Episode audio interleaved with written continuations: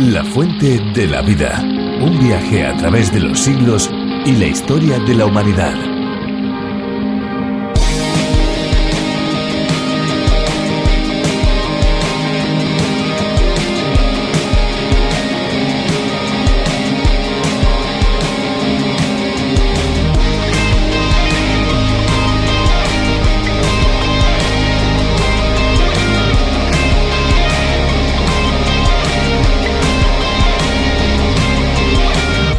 Los Grandes Lagos son un grupo de cinco lagos en la frontera entre los Estados Unidos y Canadá. Sus nombres son Superior, Michigan, Huron, Erie y Ontario.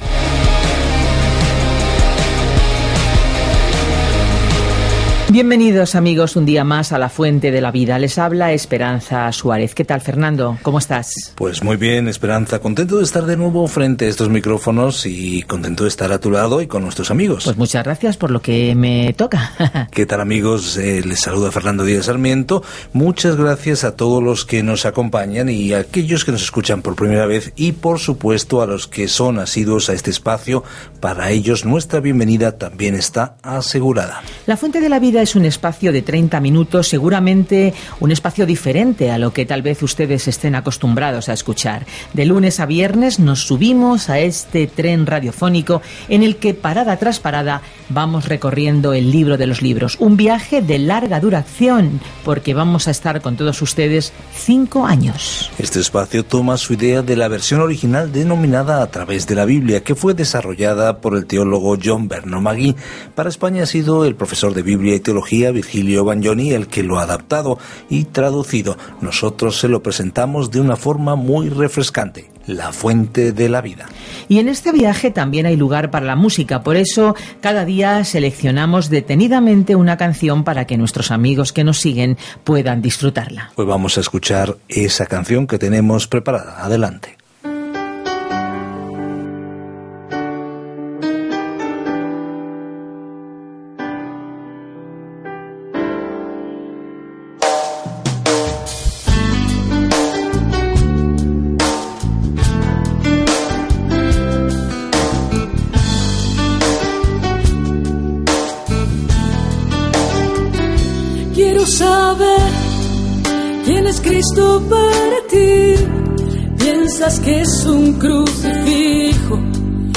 Tal vez una estampita, una figura de escayola, de piedra o de cristal.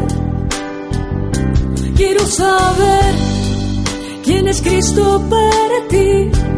¿Piensas que fue un profeta?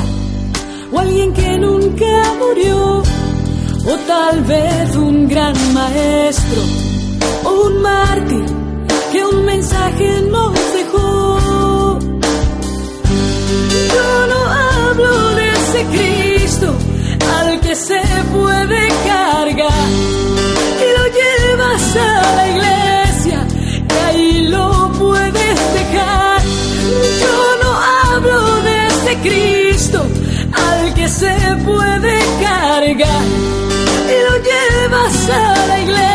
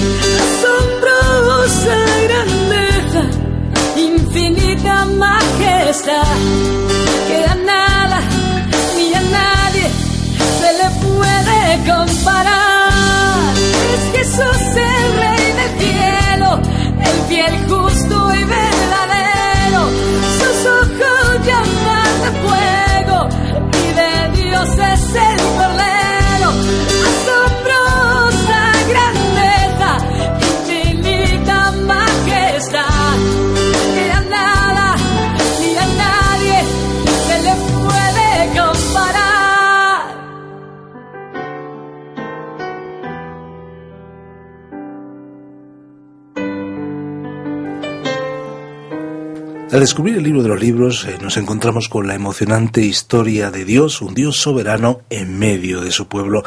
Para liberar al pueblo de Israel de la esclavitud de Egipto, llamó a un hombre, se fijó en Moisés, a quien puso delante de su pueblo, liderándolo hasta llegar cerca de la tierra prometida. Hoy nos vamos a adentrar en los capítulos 32, 33 y 34 del libro de Deuteronomio, los últimos de este, que es el último de los cinco libros del Pentateuco.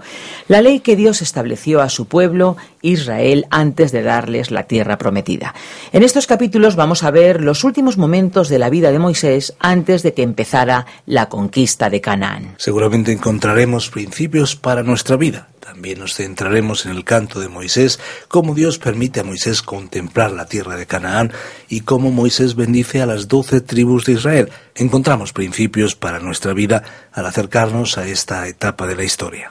Pues abramos ya el libro de los libros y escuchemos a Virgilio Bagnoni. La fuente de la vida. Hoy estudiaremos el libro de Deuteronomio desde el capítulo 32, versículo 7, hasta el capítulo 34, versículo 12, donde finaliza este libro. Es así que continuamos hoy estudiando el capítulo 32 de Deuteronomio y seguimos considerando el cántico de Moisés. Y hemos visto dos aspectos principales en este cántico. Primero, el llamamiento para escuchar. Y en segundo lugar, el pago de maldad que la nación de Israel dio a Dios como respuesta a su gracia.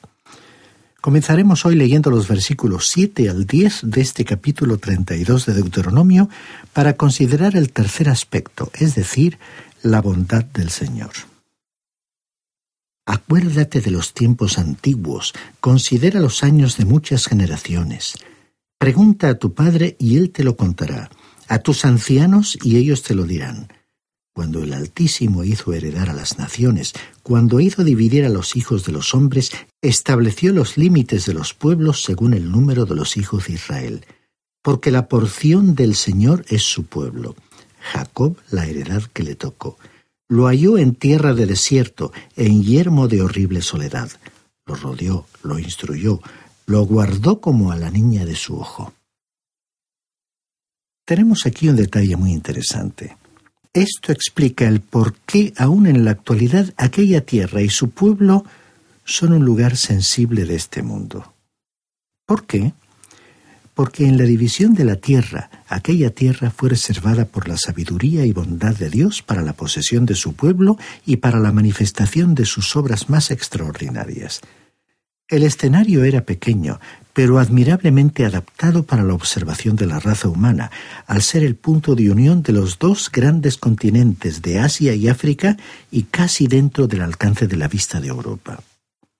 Desde aquel punto como desde un centro común, el informe de las obras maravillosas de Dios, las buenas noticias de la salvación por la obediencia y los sufrimientos de su Hijo Jesucristo, rápida y fácilmente podían ser llevadas a todas partes de la tierra. Es que ese era el propósito de Dios. Y el versículo 10 nos recuerda que por cuarenta años en aquel gran desierto Dios condujo a su pueblo y lo protegió. ¿Por qué? Porque ellos eran como la niña de sus ojos. Y esta es una expresión realmente entrañable. Y llegamos ahora a una de las grandes declaraciones de las Sagradas Escrituras. Leamos los versículos 11 y 12 de este capítulo 32 de Deuteronomio.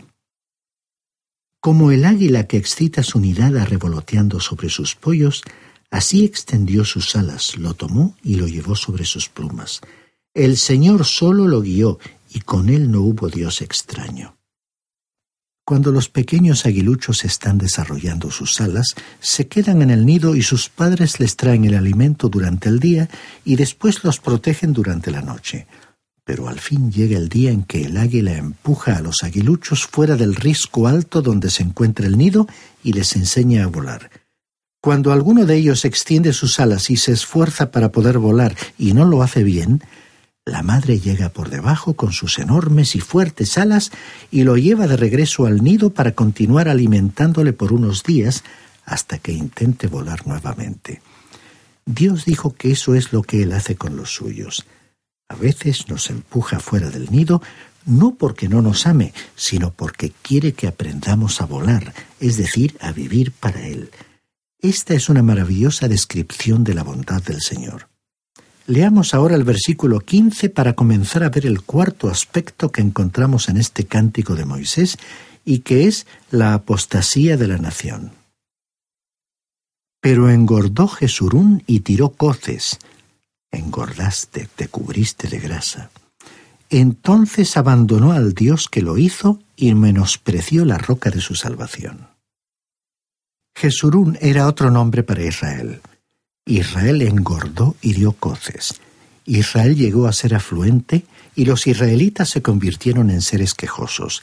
En su prosperidad ya no consideraron importante a la roca que les liberó y les sustentó. Y nosotros, como cristianos que vivimos en una sociedad opulenta, somos así como ellos. Y desafortunadamente también nosotros nos quejamos. Ahora leamos los versículos 16 al 18. Provocaron sus celos con dioses ajenos y su ira con abominaciones. Sacrificaron a los demonios y no a Dios a dioses que no habían conocido, a nuevos dioses venidos de cerca que no habían temido vuestros padres. De la roca que te creó te olvidaste, te has olvidado de Dios, tu Creador. Se olvidaron de Dios, el que les salvó y protegió, y cayeron en la idolatría. Esta era la apostasía. Leamos los versículos 19 y 20 de Deuteronomio capítulo 32, que nos describen el juicio de Dios sobre ellos. Lo vio el Señor y se encendió su ira por el menosprecio de sus hijos y de sus hijas, y dijo, Esconderé de ellos mi rostro, veré cuál será su fin, porque son una generación perversa, hijos infieles. En esta nueva sección que abarca los versículos 19 al 25, vemos el juicio que Dios envió sobre su pueblo. Dios dijo que escondería su rostro de ellos, no se les manifestaría. Y yo me pregunto, ¿acaso no está sucediendo lo mismo hoy? Hemos oído hablar a muchos cristianos que han orado a Dios que obre en el mundo actual, pero parece que no obra. Quizás oculte su rostro de nuestras naciones. En sexto lugar, Leamos los versículos 26 y 27 de este capítulo 32 de Deuteronomio, a partir de los cuales encontramos una sección titulada El anhelo de Dios por su pueblo.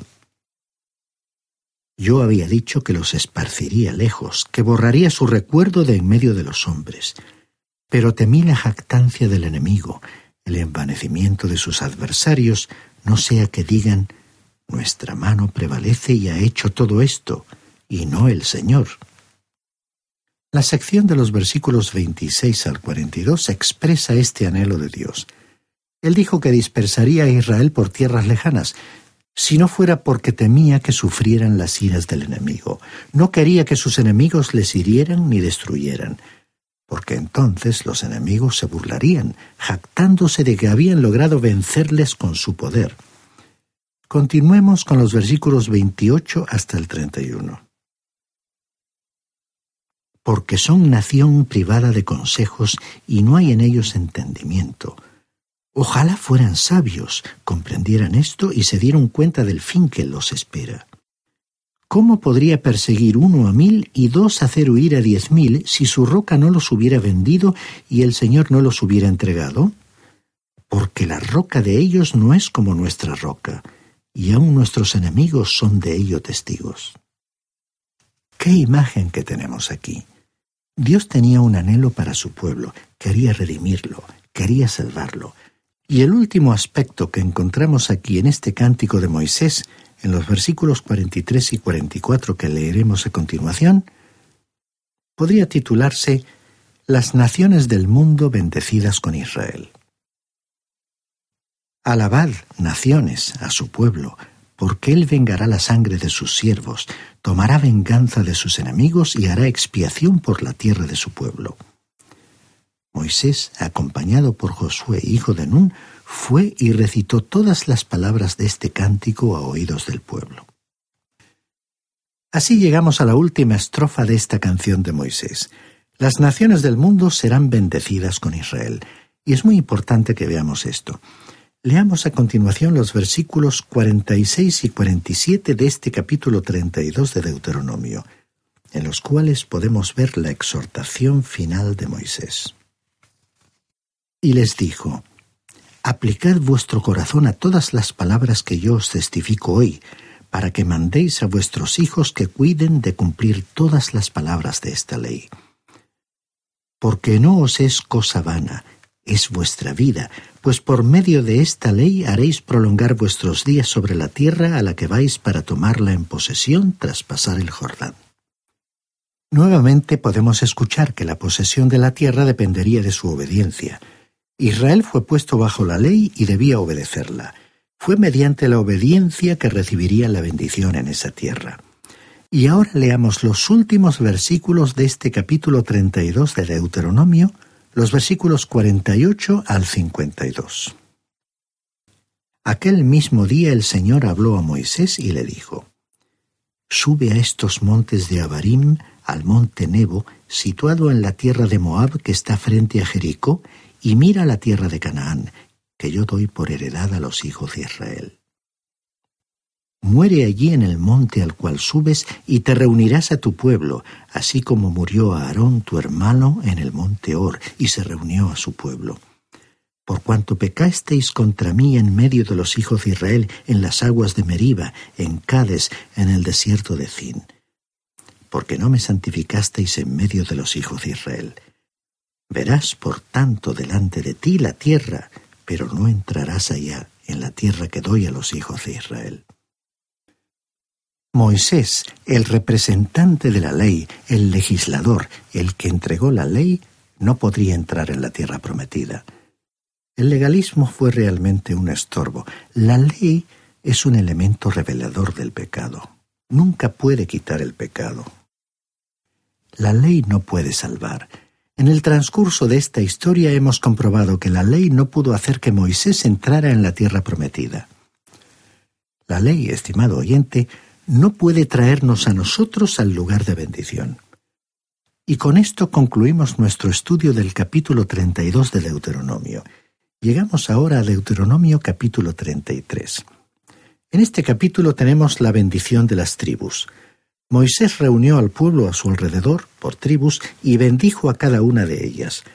No hablaremos de cada una de las bendiciones en particular, pero haremos mención de algunos detalles. Leamos el primer versículo de este capítulo 33 de Deuteronomio. Esta es la bendición con la cual Moisés, varón de Dios, bendijo a los hijos de Israel antes de morir. Y comenzó con Rubén. Dice el versículo 6 de Deuteronomio capítulo 33. Viva Rubén y no muera, ni sean pocos sus hombres. Moisés oró que la tribu de Rubén nunca llegara a extinguirse en Israel. Ahora dice el versículo 7. Esta bendición profirió para Judá. Dijo así, Oye, Señor, la voz de Judá, y llévalo a su pueblo. Sus manos le basten, y tú seas su ayuda contra sus enemigos. Judá era la tribu de la realeza de la cual vendría el Mesías, según la bendición profética de Jacob, Ahora Moisés oró para que Judá pudiera lograr la tarea de conquistar a los enemigos. Leamos ahora los versículos 8, 10 y 11 de este capítulo 33 de Deuteronomio. Para Leví dijo, Tu Tumim y tu Urim sean para el varón piadoso a quien probaste en Masá, con quien contendiste en las aguas de Meriba. Ellos enseñarán tus juicios a Jacob y tu ley a Israel Pondrán el incienso delante de ti y el holocausto sobre tu altar. Bendice, Señor, lo que hagan, y recibe con agrado la obra de sus manos. Hiere los lomos de sus enemigos y de quienes lo aborrezcan, para que nunca se levanten. Esta tribu recibió el honor de constituir el sacerdocio en la familia de Aarón. Tuvo el privilegio de enseñar la ley. La nación sería bendecida a través de la tribu de Leví.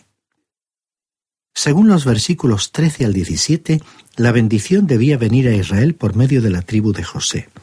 En realidad, la tribu de José incluía a dos tribus, las tribus de Efraín y de Manasés. Ahora veamos una bendición interesante que se hay aquí en el versículo 24 de este capítulo 33 de Deuteronomio. Leámoslo. Para Aser dijo, Bendito sobre los hijos sea Aser, sea el amado de sus hermanos, y moje en aceite su pie. El territorio de Aser era famoso por sus olivos que crecían en gran profusión. Es interesante que hace años un oleoducto entró en la parte norte del reino por la tierra de Aser. Puede ser que ese oleoducto sea usado nuevamente. Leamos ahora los versículos 26 al 29 de este capítulo 33 de Deuteronomio. No hay como el Dios de Jesurún, quien cabalga sobre los cielos para tu ayuda y sobre las nubes con su grandeza. El eterno Dios es tu refugio, y sus brazos eternos son tu apoyo. Él echó al enemigo delante de ti y dijo, Destruye. Israel habitará confiado, la fuente de Jacob habitará sola en tierra de grano y de vino, hasta sus cielos destilarán rocío. Bienaventurado tú, Israel, ¿quién como tú, pueblo salvado por el Señor? Él es tu escudo protector, la espada de tu triunfo. Así que tus enemigos serán humillados y tú pisotearás sus lugares altos. Al leer estas palabras solo podemos decir, si Israel tan solo hubiera obedecido a Dios.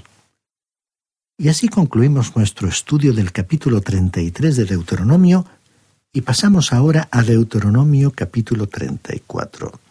En este capítulo tenemos la muerte solitaria y extraña de Moisés. Quizás surja la pregunta de si Moisés escribió acerca de su propia muerte. Bueno, bien pudo haberlo hecho. El Señor le había dicho ya que iba a morir. Sin embargo, muchos creen que esta sección aquí formó parte del libro de Josué. Y bien pudo ser así, ya que originalmente no existían las divisiones de libros que tenemos en la actualidad. En el principio, el Antiguo Testamento fue escrito en rollos y un libro seguía a otro sin mayor interrupción. Por lo tanto, bien puede ser que esta sección que aquí tenemos sea el principio del libro de Josué. Leamos pues los versículos 1 al 6 de este capítulo 34 de Deuteronomio. Subió Moisés de los campos de Moab al monte Nebo a la cumbre del Pisga que está enfrente de Jericó, y le mostró el Señor toda la tierra de Galaad hasta Dan. Todo Neftalí, la tierra de Efraín y de Manasés, toda la tierra de Judá hasta el mar occidental, el Negev, el valle y la llanura de Jericó, ciudad de las palmeras, hasta Zoar. Y le dijo el Señor, Esta es la tierra que prometía a Abraham, a Isaac y a Jacob, diciendo, A tu descendencia la daré. Te he permitido verla con tus ojos, pero no pasarás allá. Y allí murió Moisés, siervo del Señor, en la tierra de Moab, conforme al dicho del Señor. Y lo enterró en el valle, en la tierra de Moab, enfrente de Bet Peor. Y ninguno conoce el lugar de su sepultura hasta hoy. Moisés no pudo entrar en la tierra prometida. Ahora, ¿por qué se guardó en secreto el lugar de la sepultura de Moisés? Nos enteramos al leer la epístola universal de San Judas, versículo 9, que el diablo luchaba con el arcángel Miguel disputando con él por el cuerpo de Moisés. Satanás no quería que Moisés apareciese en el monte de la transfiguración, pero Dios iba a traer a Moisés a la tierra por medio del Señor Jesucristo. De modo que Dios mismo cuidó del entierro y de la sepultura de Moisés. Y así Moisés sería levantado de los muertos, traído a la tierra y aparecería allí con el Señor Jesucristo. Cuando Cristo fue transfigurado, Moisés y Elías aparecieron con él en el monte de la transfiguración y hablaron sobre la muerte cercana de Jesús en Jerusalén. Podemos leer el relato de esa aparición en Mateo capítulo 17, en Marcos capítulo 9 y en Lucas capítulo 9. Así que al fin Moisés sí pudo eventualmente entrar en la tierra prometida. La ley no pudo traerle a la tierra, pero el Señor Jesucristo sí le trajo. Leamos los versículos 7 al 9 de este capítulo 34 de Deuteronomio. Tenía Moisés ciento veinte años de edad cuando murió. Sus ojos nunca se oscurecieron ni perdió su vigor. Y oraron los hijos de Israel a Moisés en los campos de Moab treinta días. Así se cumplieron los días de llanto y de luto por Moisés. Josué, hijo de Nun, estaba lleno del espíritu de sabiduría, porque Moisés había puesto sus manos sobre él, y los hijos de Israel lo obedecieron haciendo como el Señor mandó a Moisés. Es con una nota de tristeza que concluye este libro de Deuteronomio. Sin embargo, habría también regocijo, Israel se detuvo entonces a la entrada de la tierra prometida. Entrarían en ella bajo la conducción de Josué. Y entraremos nosotros con ellos al estudiar en nuestro próximo programa el libro de Josué. Leamos finalmente los versículos 10 al 12, últimos versículos de este libro. Nunca más se levantó un profeta en Israel como Moisés, a quien el Señor conoció cara a cara Nadie como él por todas las señales y prodigios que el Señor le envió a hacer en tierra de Egipto contra el faraón y todos sus siervos y contra toda su tierra, y por el gran poder y los hechos grandiosos y terribles que Moisés hizo a la vista de todo Israel. Cualquier profeta que pueda haber surgido antes de esta declaración no fue igual a Moisés, ni lo hubo después de él hasta la llegada de aquel de quien Moisés profetizó en Deuteronomio capítulo 18 versículo 15, señalando al futuro Mesías. Como profeta, Moisés condujo al pueblo después de la liberación de Egipto, les entregó la revelación encomendada a él y les condujo a través del desierto hasta las proximidades de la tierra prometida. Según el libro del Éxodo capítulo 33, versículo 11, Moisés fue el hombre que habló con Dios cara a cara, como quien hablaba con un amigo, con un compañero. Y no solo en palabra obró Dios a través de Moisés, sino en hechos que jamás serían olvidados.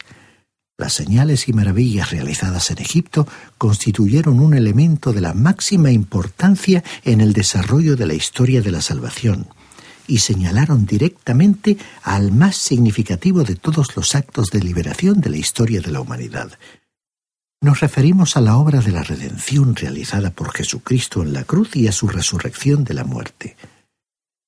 Queremos despedirnos hoy con una invitación del poeta Mariano San León, de la cual nos hacemos eco. En realidad, la invitación está inspirada en la Biblia, en el Evangelio. Se trata de una antigua canción que dice lo siguiente. Venid junto a la cruz los que buscáis perdón. Hallar podréis la paz, salud y eterna redención. Venid al pacto eterno del amor, oíd la voz de vuestro Salvador. Qué amarga vuestra sed, qué lejos la virtud. Ya no ignoráis la sutil red de vuestra esclavitud. Venid, la cruz de Cristo es manantial de redención y gozo perenal.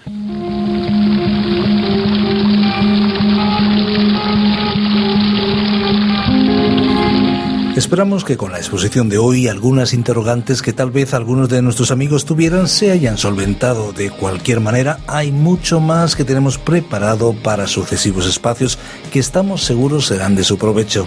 No queremos marcharnos sin decirles que La Fuente de la Vida es un programa basado en el espacio de John Vernon Magui a través de la Biblia, un programa que se emite en más de 80 países por todo el mundo. Y que para España ha sido adaptado y traducido por Virgilio Bagnoni y producido desde nuestra radio cadena de vida. Hemos llegado hasta aquí, amigos. Recuerden que si lo desean pueden llamarnos al teléfono 91 422 0524, 91 422 0524, o bien pueden escribirnos a info arroba radiocadenadevida.com, info arroba radiocadenadevida.com. Y toda la información está en www.lafuentedelavida.com. Nosotros les dejamos ya, pero lo hacemos con un desafío. Hay una fuente de agua viva que nunca se agota. Beba de ella.